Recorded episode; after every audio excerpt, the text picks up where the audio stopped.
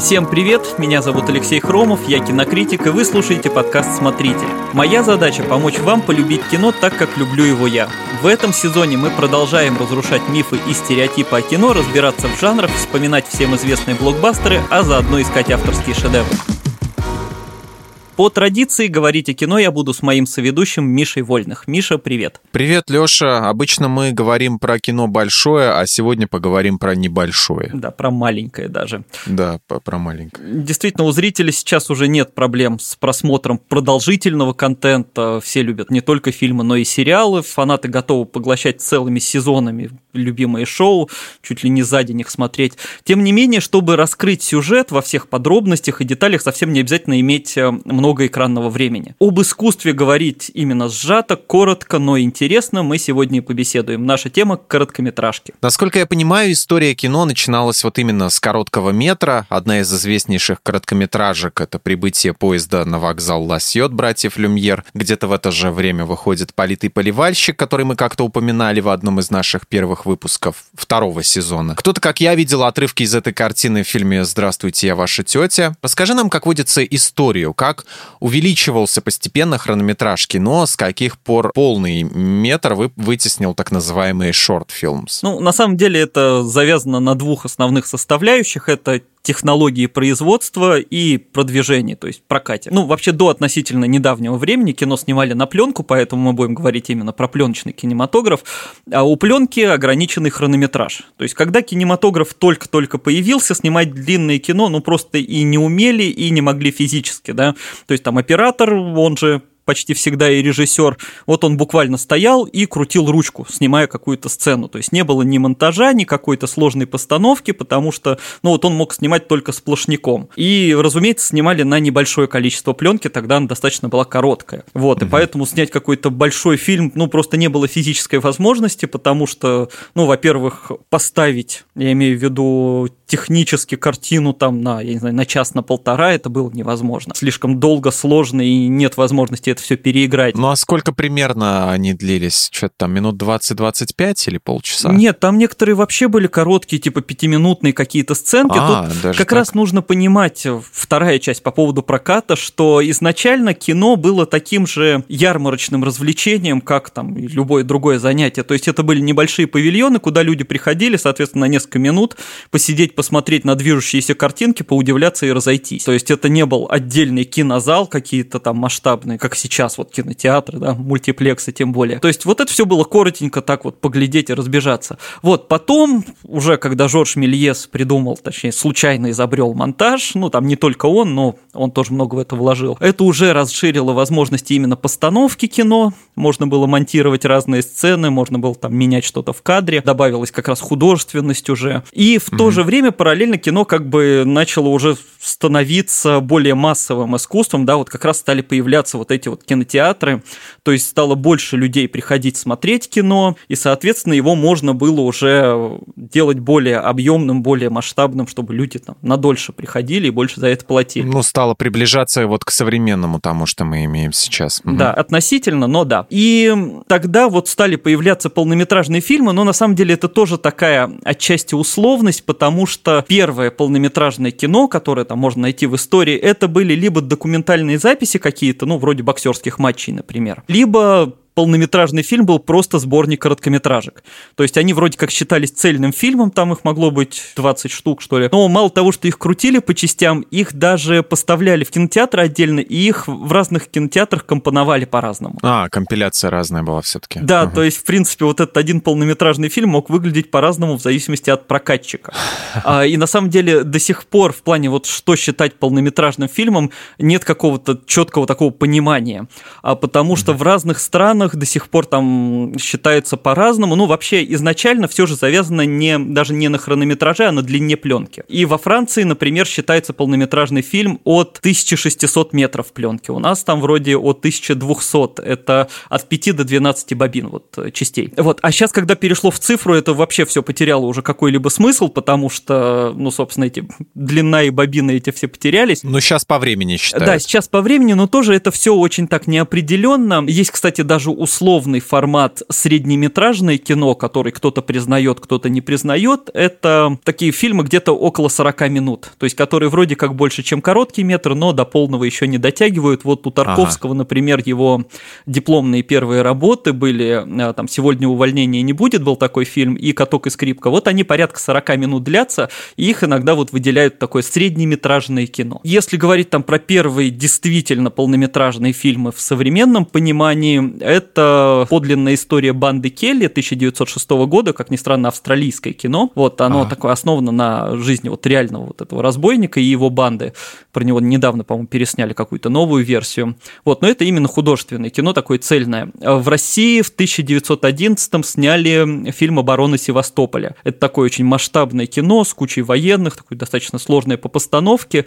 В него на тот момент а, вложили аж 40 тысяч рублей, значит, э, меня просили перевести это в современные деньги. Так, так, и сколько? Я долго копался, определенности нет, все какие-то историки называют разные цифры, но вроде самое правдоподобное, что я нашел, что 1 рубль тогда это порядка 550 сейчас, на, там, на 2012 год. То есть порядка 20, 20 с чем-то миллионов. Вроде как Ого. получилось, но я за достоверность не ручаюсь, я не историк, не экономист. Вот, ну то есть огромная сумма, действительно. И там так получилось, что авторы, которые вложили в этот фильм вообще все свои средства, какие были, они даже обращались к директору русского отделения Пате, э, французской вот этой фирмы, mm-hmm. производителей кино, чтобы узнать, как вообще такую сумму можно в прокате отбить. И те им просто ответили, ну, вообще-то никак. Смиритесь с тем, что будет провал, и вы просто поднимете свой престиж, но уйдете в большой минус.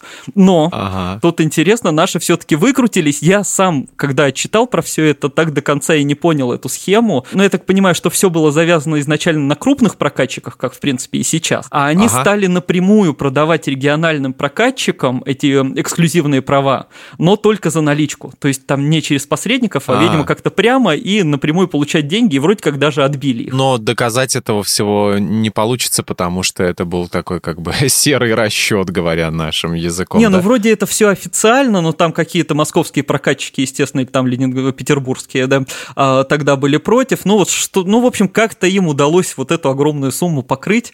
Вот, по слухам. И, да, ну, ну естественно, ага. по слухам, я тогда еще не родился, к сожалению.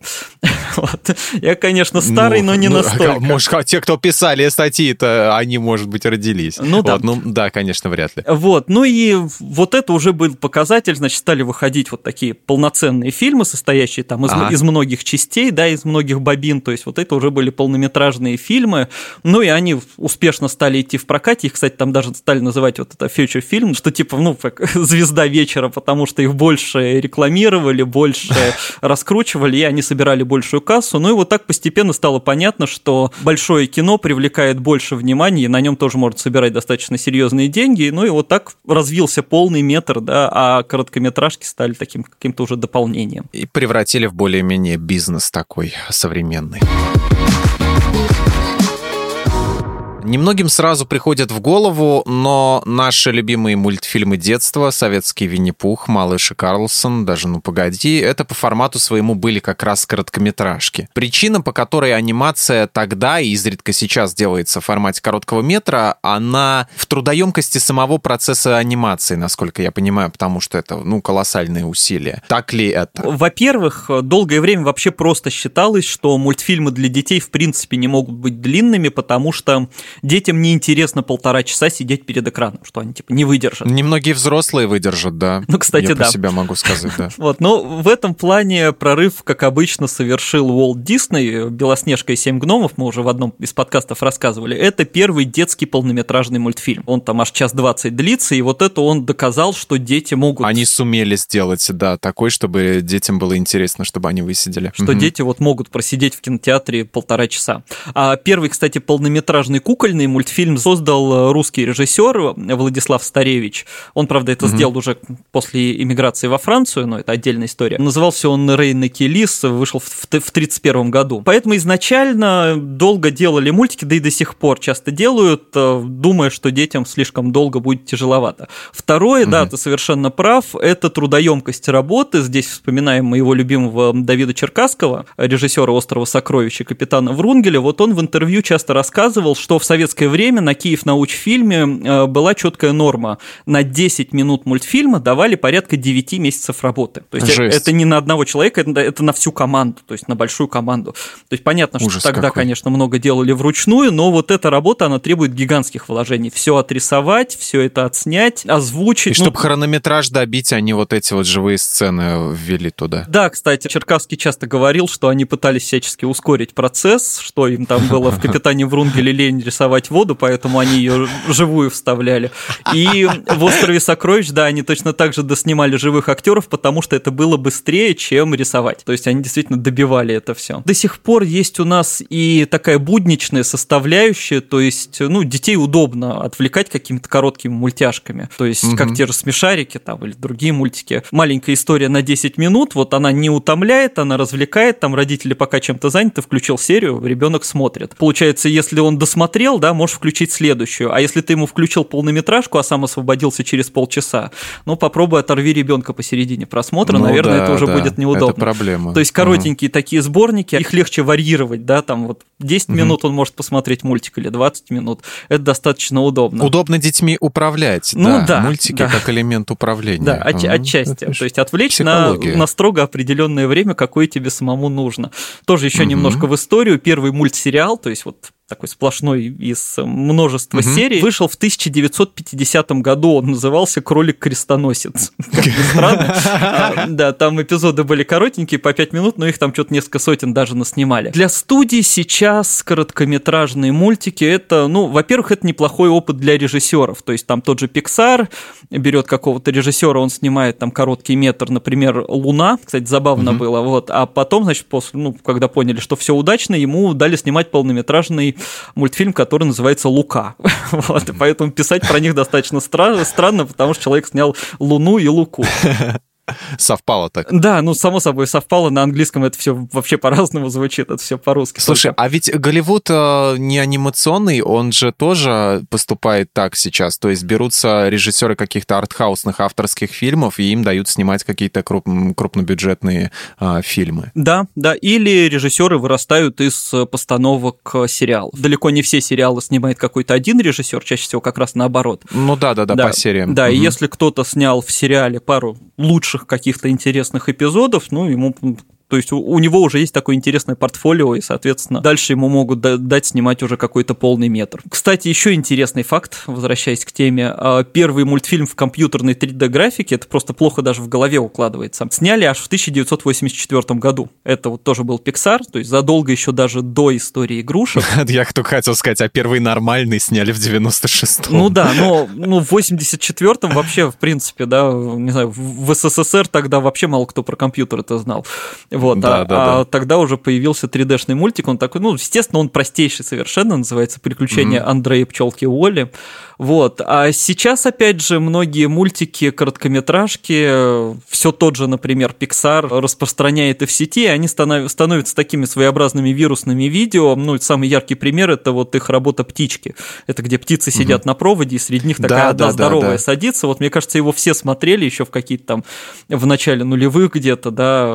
Ага, вот ага. он распространялся, никто не задумывался там от какой то студии. В 3GP на мобилках. Ага. Да, да, да, да, да, все друг другу передавали. А а, кстати, с ледниковым периодом забавно получилось же, там специально сделали такую вирусную рекламу интересную, то есть они взяли вступление полнометражного мультфильма, но, ну, по сути, из него сделали отдельную короткометражку про вот а, это вот... то есть эта реклама была полного все Да, в принципе, метра, да? да, ну, то есть вот эта вот белочка, как она, Scratch, да, ее звали? Что-то там как-то Скрат, по-моему. Или Скрат, да.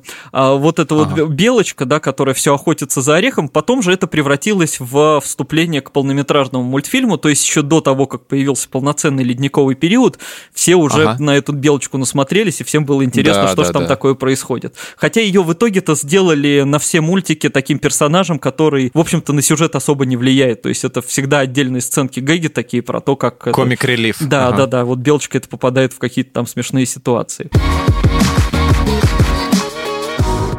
К вопросу дистрибуции. Вот где сейчас искать человеку годный короткий метр? Вот э, только в интернете или, может быть, у нас есть в стране какие-то фестивали, доступные, разумеется, простым смертным, или программы в кинотеатрах? Мне вот почему-то в голову приходит только «Ночь пожирателей» рекламы, но это, но это уже больше реклама. Ну да, ну хотя там реклама иногда бывает более художественная, чем некоторые фильмы. То есть, да, естественно. Снимает да. именно более красиво. Я, кстати, про нее всегда думал. Тоже, ну, часто эти ролики тоже расходятся, ты их смотришь, но я вот понимаю, что в виде рекламы я многие из них видеть бы не хотел. Я имею в виду, что они такие красивые, нагруженные, но если тебе ее будут показывать там как рекламу йогурта по 18 раз в день, ты очень быстро устанешь. То есть, да, что это реклама, которая делается именно для разового ну, такого прям впечатляющего просмотра. Но это такой как бы шоу-кейс того, что может сделать да, режиссер да, да, конечно, рекламы. конечно. Угу, угу. Вот. А, в плане короткометражек, ну, в первую очередь, конечно, к интернету стоит обращаться, потому что там подборок э, очень много, и многие короткометражки даже официально выложены в открытый доступ. На лайфхакере у нас, конечно, тоже есть подборка короткометражек, у меня оттуда несколько есть самых любимых, например, там «Знаки» Патрика Хьюза. Это такая история про офисного работника, который через окно начинает как бы, ну, как ухаживать за девушкой в окне напротив. Ну, красивый очень. Mm-hmm. Вот, есть еще такой прекрасный, но немножко пугающий человек-улыбка, он давно уже на мемы вроде С разошел. Уильямом Дефо? Да, да, вот это, конечно, ну такая история, да, вот Просто она, мне кажется, очень актуальна. Сейчас все говорят, что там больше улыбайтесь. Классно вот эта вот история человека, которому приходится все время улыбаться, потому что он физически mm-hmm. не может это не делать. Но это иногда достаточно жутковато, конечно, выглядит. Ну, как Джокер, да, опять же. Да, mm-hmm. да. Или там тот же настройщик, тоже так интересная такая короткометражка про пианиста, который ходит настраивать всем рояли, и он притворяется ага. слепым, чтобы не смущать людей. Ну и там однажды он попадает в такую достаточно мрачную, мрачную как, как ситуацию. Как в анекдоте, да? Да, да, да. Доченька, я ж слепой. Да. Ну, в общем, есть много сайтов, подборок, э, где можно посмотреть лучшие или там самые разные короткометражки. Я, кстати, специально вот себе даже пометил, чтобы не забыть. А, есть прекрасная, одна из моих любимых российская короткометражка, называется «Время жить, время умирать». Она mm. невероятно смешная, там играет Гоша Куценко, она про кинопроизводство. А, я не буду рассказывать сюжет, ну, потому что, во-первых, он короткий, во-вторых, чтобы не спойлерить. Вот. Ага. Но я когда первый раз ее смотрел, я вот, ну, хохотал как дурак чуть ли не до слез. И потом сколько mm-hmm. раз я ее пересматривал, мне смешно каждый раз. Она невероятная, вот кто будет слушать, сразу запишите и посмотрите, это много времени не отнимет, это очень смешно. Вот, что касательно фестивалей, их действительно довольно много по разным странам, ну, даже есть и в России. Есть вот для начинающих, например, в Петербурге, называется «Галактика 35 миллиметров». Это фестиваль молодежного короткометражного кино. Вот, оттуда mm-hmm. тоже часто вырастает что-то интересное. Э, нужно понимать, как не забывать, что на крупных фестивалях, ну, понятно, туда попасть трудно, а там как в Канны, да, но там тоже и периодически показывают короткий метр, можно просто хотя бы ориентироваться на том, что там номинировали или что там получило призы. Вот, например, в 2021 году среди молодых талантов в Каннах приз взял российский фильм «Почтальон». Это вообще всего три минуты. Он вертикальное видео там снято, значит, он, он очень простой, но просто невероятно эмоциональный, невероятно красивый. Там такой режиссер Клим Тукаев, всего 23 года человеку, вот он снял невероятно ага. классное кино. Вот, ну и на том же Оскаре есть награда за лучший короткометражный фильм и за лучшую короткометражную анимацию. И там та же «Кожа», по-моему, 19 года. А, это, мне кажется, вообще один из самых таких мрачных и жестких фильмов про расизм, до которого полнометражному кино там по большей части расти и расти только. То есть это действительно очень такая угу. крутая штука была. Ну и в мультфильмах там, понятно, часто доминируют те же Pixar и Disney, которые за полный метр постоянно забирают призы. Но там побеждал прекрасный мультик Чап-Чапс такой был. Мне тоже кажется, он по, по интернету разошелся достаточно сильно. Очень такой милый и веселый. Или там даже побеждал Старик и море российского, собственно, автора Александра Петрова. Это вообще невероятная работа. Он рисует красками по стеклу. То есть такая ожившая живопись. Ну, соответственно... Я на каком-то фестивале что-то там транслировали по СТС, видел а, там в начале фестиваля киношного было вот такое вот эти вот художества песком по стеклу, да, это прекрасно. Ну вот, и он причем там он рисует, э, ну я не помню, какими именно красками, но то кисточками, то даже пальцами. Угу, вот это угу. невероятно красиво, это действительно как ожившая картина, ну еще и по произведению Хемингуэя. В общем, можно на каких-то крупных премиях, фестивалях, вот следить за тем, что побеждает или что номинирует, там тоже можно собирать достаточно много интересных короткометражек.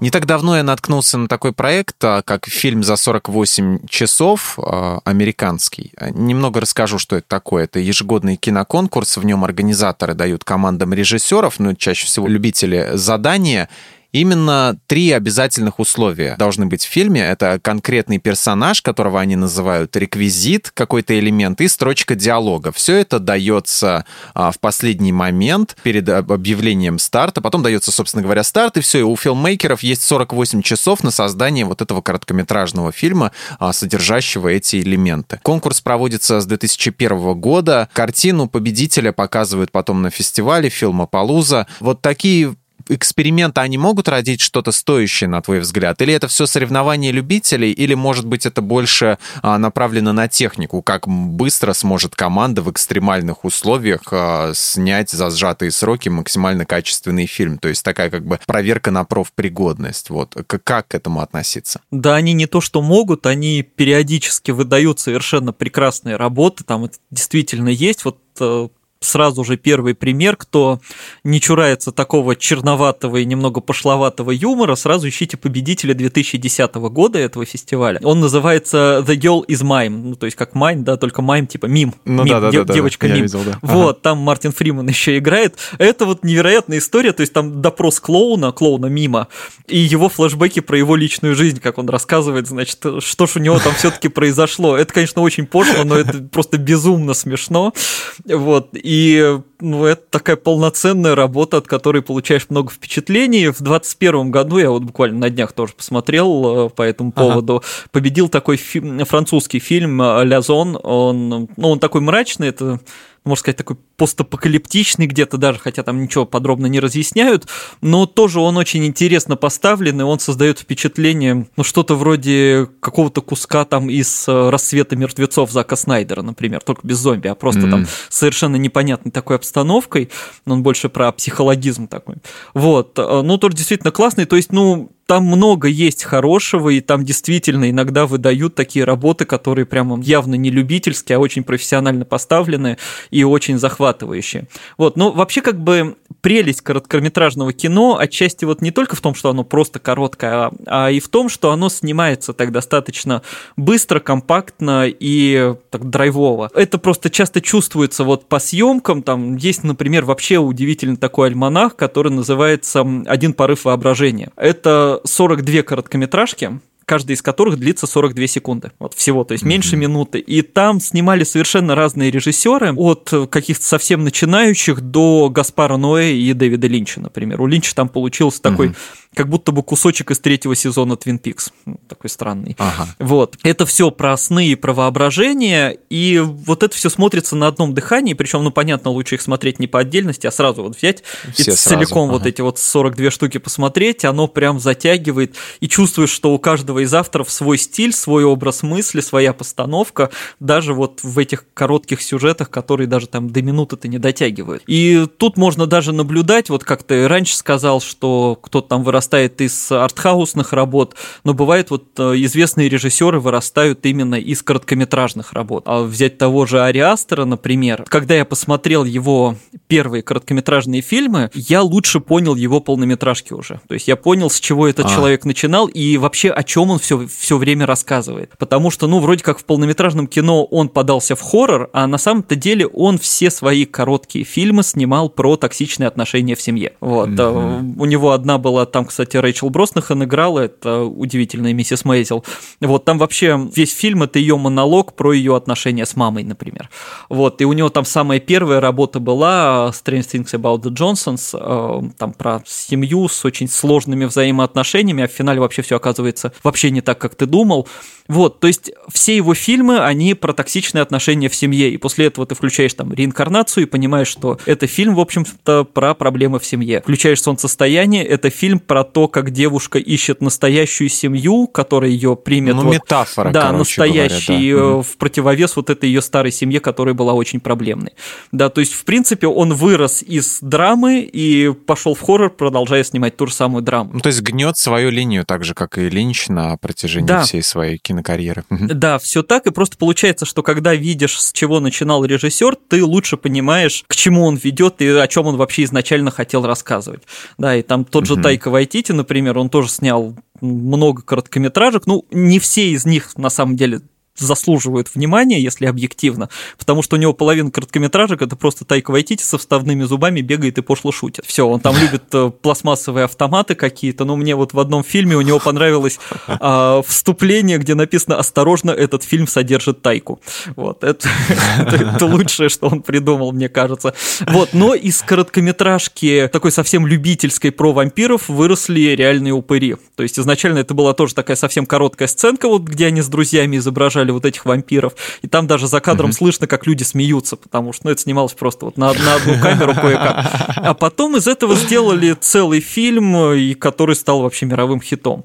Кстати, точно так же многие ужасы выросли из короткометражек. «Бабадук», тоже изначально был короткий метр. А, Мама угу. Андреса Мускетти, а, вот не, не Ароновский, а до этого был такой ужастик тоже. Бремя, такое кино на Netflix вышло про зомби-апокалипсис, там в полном метре Мартин Фриман играл, но это тоже все выросло вот из короткометражных фильмов, когда режиссеры давали свои вот эти короткометражные работы, угу. и им потом позволяли или там спонсировали съемки, собственно, полного метра. Кстати, вспоминаем нашу любимую «Пилу». Собственно, тоже все это начиналось со студенческой короткометражки двух любителей, которые вот придумали короткую сценку, и потом это все расширили до целого там мирового хита, а потом и целой франшизы. Но часто хорроры вообще вырастают, они могут из каких-то интернет-легенд, типа Слендермена появиться. Да, То есть да. достаточно-то маленького повода, вот, чтобы снять что-то такое грандиозное. Да, ну, нужно от чего-то отталкиваться оттолкнуться. То есть, если есть основная да. хорошая идея, ну, хотя это не всегда срабатывает. Бывает, что коротенькие скетчи, они хороши, а потом это все то же самое растягивают на два часа, и ты понимаешь, что, блин... А потом снимают какую-нибудь фигню, где они по скайпу сидят и кричат. Надо было на 20 минутах остановиться, и всем бы хватило. То есть, ну, не все нужно расширять до полного метра, конечно, это не всегда срабатывает. Поговорим теперь подробно про короткометражки Дэвида Линча. Куда же без него, конечно. Раз уж сказали, то не можем его обойти. вот немногие знают, но именно они дали нашему любимому режиссеру билет в большое кино. Незадолго до «Головы ластика» были короткие фильмы «Бабушка», «Алфавит», «Эмпьюти», э, еще какие-то, не помню уже, как они там назывались, тоже черно... Ну, они даже не черно-белые, они какие-то были слегка подкрашенные. А про этих так. Э, тошнящих мужчин, как он назывался? Да, да, да, ну как тебе сказать фильм? Это какая-то гифка на сколько там, на 6 минут, ну, да. что ли, с сиреной, но все равно это выглядит круто. Но алфавит это тоже как бы сложно фильмом назвать, наверное. Ну да, да, это какой-то набор, набор, это какая-то улица Сезам под кислотой. После выхода на широкий экран а, Дэвид не забросил эксперименты, периодически выпускал, выпускает небольшие короткометражки, вот ситком «Кролики». А, из недавнего короткий анимационный фильм «Пожар» был в том году. А еще еще был на Netflix, вот. помнишь, про допрос обезьяны? Да, да, да, про допрос Дэвид обезьяны. Дэвид сидит и допрашивает обезьяну. Вот, собственно, весь фильм. И что самое интересное, опять ни черта непонятно. Конечно. Опять куча каких-то персонажей, про которых мы не знаем, нагромождение. То есть с первого раза не выйдет ничего. Если вы думаете, а, да тут все просто, он тут всего-то с обезьянкой разговаривает. Нифига. Вот, ничего не просто. А, почему жуткие, на первый взгляд, миры Линча, они не пугают и не вызывают отторжения, как в типичных хоррорах, а наоборот притягивают и заставляют изучать эту темноту, как-то туда а, глубже уходить. Вот в чем магия? А, можно это как-то уловить и объяснить? Ну, тут нам придется обратиться к необъятной теме, да, почему и полнометражные фильмы Линча не вызывают отторжения, а радуют. Вот да. Вот, но да. мне кажется, это нужен отдельный подкаст, желательно часов на 5. Давай устроим прямо от сейчас вот э, и на и 5 следующие часов, 5 немножко часов. расширим. Да, да, да. Вот. Да, у нас не короткометражка будет выпуск, совсем не короткометражка. Вот, ну, потому что его короткий метр, в принципе, напрямую перекликается с его крупными работами, то есть, ну, он действительно вырос вот из этого короткого метра, то есть та же бабушка, по сути, ну, по-моему, прямой предок головы Ластика вот в плане угу. ощущений вот этих. Ну, Визуальном даже, да. Ну да, угу. она более компактная, более любительская, но и вот эта странная семья, и шумовое сопровождение, ну, вот это все, оно действительно в том же мире ровно происходит, и мне вот сцены с ребенком вообще очень напоминают моменты из Твин Пикса, где вот сын Линча был, да, то есть тоже с таким маленьким mm-hmm. мальчиком в костюме. Те же кролики, они тоже, они полностью вписываются во внутреннюю империю, куда их тоже добавили, да, вот как вставку такую сделали. Mm-hmm. Ну, тоже внутренняя империя это кино отчасти про кино, про производство кино, да, и вот эти абстрактные вставки, которые вроде как на, на, намекают на какой-то бессмысленный ситком. Ну, это современный Голливуд просто Ну, да, да, да. В, реаль, в реальности эти ситкомы тоже очень часто бывают совершенно бессмысленными. То есть люди что-то угу. говорят, другие почему-то смеются.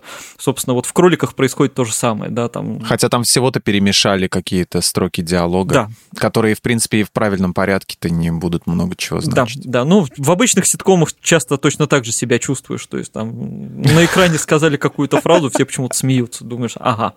Это я так теорию большого взрыва смотрю. Я ничего не понимаю, почему смешно.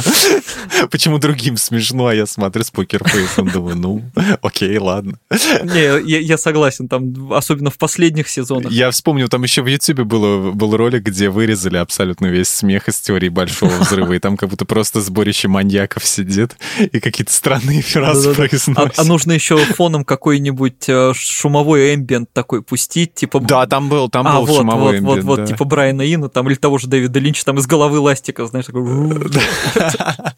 Просто в триллер это все заводов.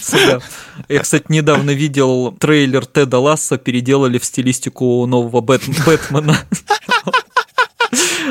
монтаж и обработка решают просто вот кажется, что Тед Ласса реально такой жуткий триллер про Сама маньяка. идея уже звучит бомбезно.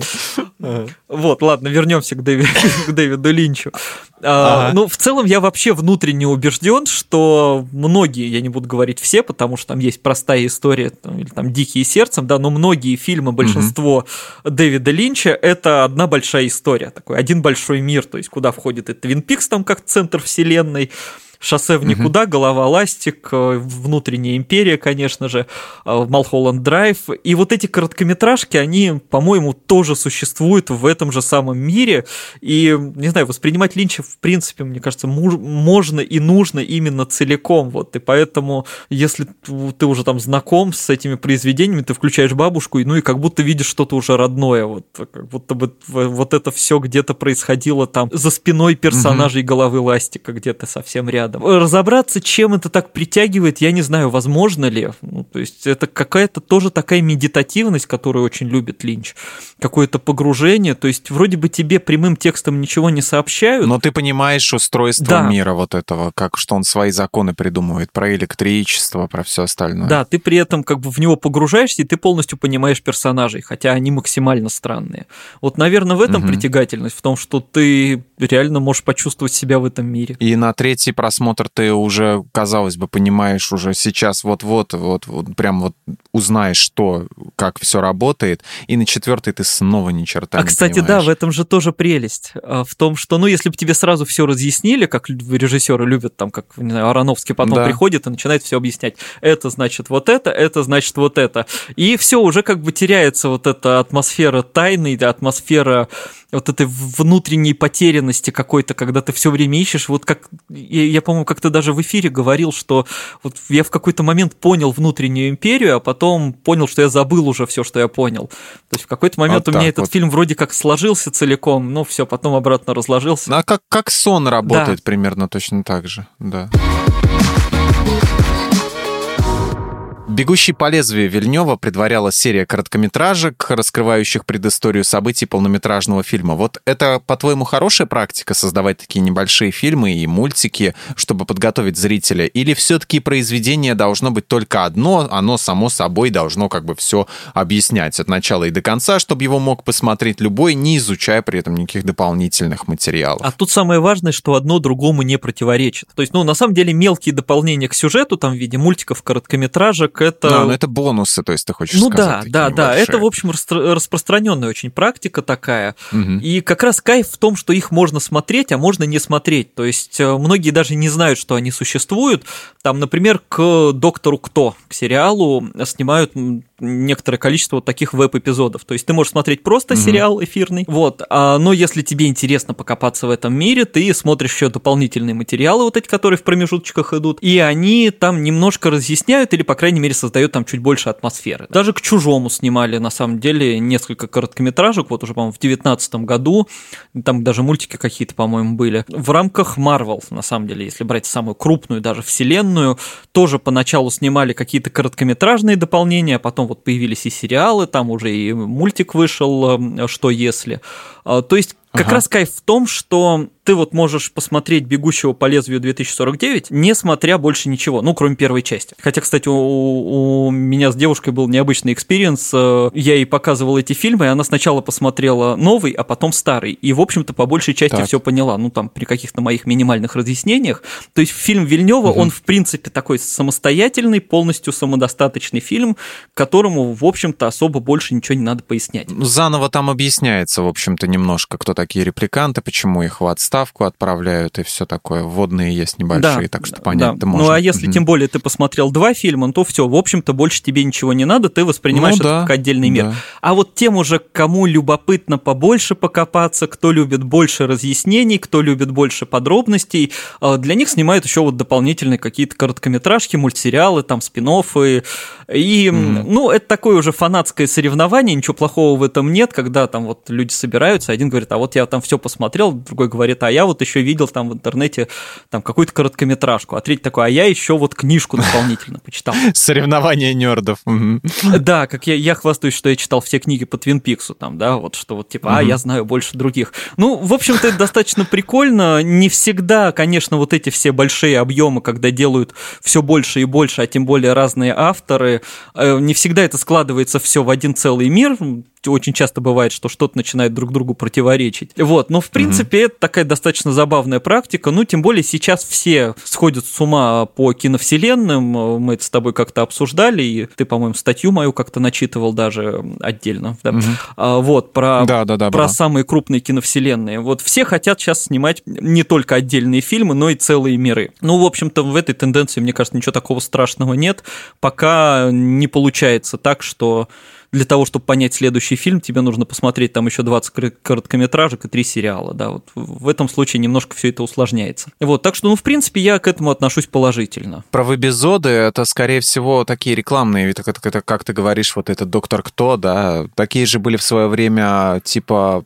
по-моему, по Лосту какие-то выходили небольшие такие серии чисто в интернете, потому что ну, тогда не было YouTube, угу. и их выкладывали на сайтах э, каких-то телекомпаний, которые крутили, может быть, на сайтах самих сериалов. Я помню, у сериала «24 часа» тоже были веб-эпизоды, и, гру- грубо говоря, без них можно смотреть, ничего не потеряешь, потому что вот приходят два агента арестовывать Джека Бауэра. Но мы знаем, что его, по ходу арестовали, или как его отстранили от работы. Ну, нам это говорят, э, в принципе, в следующем сезоне, а то как это происходит? Ну, что-то как-то, ну, ну, произошло и произошло. Ну, ну да. Вот. Да, ну, это... ну, такие, да, такие дополнения, но они не то чтобы сильно значительные и значащие. В «Докторе Кто» там было пара серий, они вообще назывались там «Тем временем в Тартис», то есть это между сериями как док доктор общается с очередной спутницей, например.